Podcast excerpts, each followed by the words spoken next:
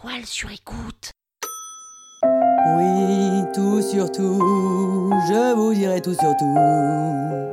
Vous écoutez Krusty Celebrity, le podcast qui parle de. Bah, enfin, de célébrité, quoi. Oh, Edith Piaf, quand même, ça devrait vous dire quelque chose. Edith Gassion naît le 19 décembre 1915 à Paris, dans la misère la plus totale. Selon la légende, elle serait née sur les marches d'un immeuble du 20e arrondissement. C'est à ce point-là, hein, sur les marges d'un immeuble. Sa mère était trop pauvre et n'avait pas vraiment la fibre maternelle, donc elle l'a confiée à sa grand-mère, qui s'en occupe pas tellement mieux. Son père la confie alors à son autre grand-mère, patronne d'une maison close. Elle non plus ne l'aime pas trop, mais au moins les prostituées s'occupent d'elle. Son père la prend alors avec lui quand elle n'a que 7 ans et elle fait la tournée des cirques itinérants. Il la fait chanter avec lui dans la rue et c'est à ce moment-là qu'elle révèle un talent incroyable.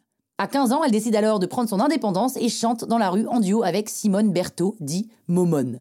Elle rencontre un mec avec qui elle se met en couple et donne naissance à sa fille Marcel un an plus tard. Pour gagner plus d'argent, elle décide de se produire solo et essaye de faire encore plus pitié avec ses petites sous le bras. Et le soir, elle travaille dans des cabarets comme rabatteuse. Et un jour, un patron d'un des cabarets lui donne le surnom de la môme Piaf, parce qu'elle est toute menue. Après, son mec la quitte et leur petite meurt d'une méningite. Edith doit alors se prostituer pour pouvoir payer l'enterrement de sa fille. Donc c'est pas des débuts faciles. Après, il y a quand même quelques trucs positifs qui lui arrivent. hein. Elle commence à se faire une place en tant que chanteuse, cette fois-ci dans les cabarets. En 1936, un directeur artistique lui fait enregistrer son premier album, Les Mômes de la Cloche, qui est un succès immédiat. Raymond Assot, un de ses compositeurs, l'a fait passer au niveau supérieur, c'est-à-dire au niveau d'artiste professionnel de music hall. Et la môme Piaf devient Edith Piaf. En 37, c'est une vedette de la chanson française.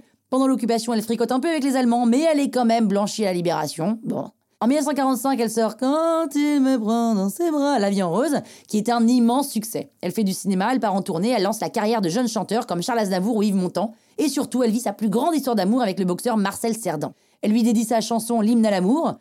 Deux ans plus tard, il meurt dans un accident d'avion. Edith Piaf est anéantie, elle boit, elle se drogue, elle enchaîne d'autres relations pour essayer de l'oublier. Elle entame plusieurs cures de désintox et, bonne nouvelle, elle arrive à se débarrasser de son addiction à la morphine. Mauvaise nouvelle, elle se débarrasse pas de celle à l'alcool. En parallèle, elle connaît quand même un immense succès aux États-Unis et elle sort la chanson Allez, venez, Miller, vous asseoir. En 1961, alors qu'elle a du mal à tenir debout, elle interprète Non, je ne regrette rien à l'Olympia. Elle rencontre un jeune coiffeur de 20 ans de moins avec qui elle se marie et qu'elle ne quitte plus jusqu'à la fin, c'est-à-dire un an plus tard, parce qu'à 47 ans, elle meurt dans sa maison de grâce, usée par la vie. Croustille, hein? La toile sur écoute.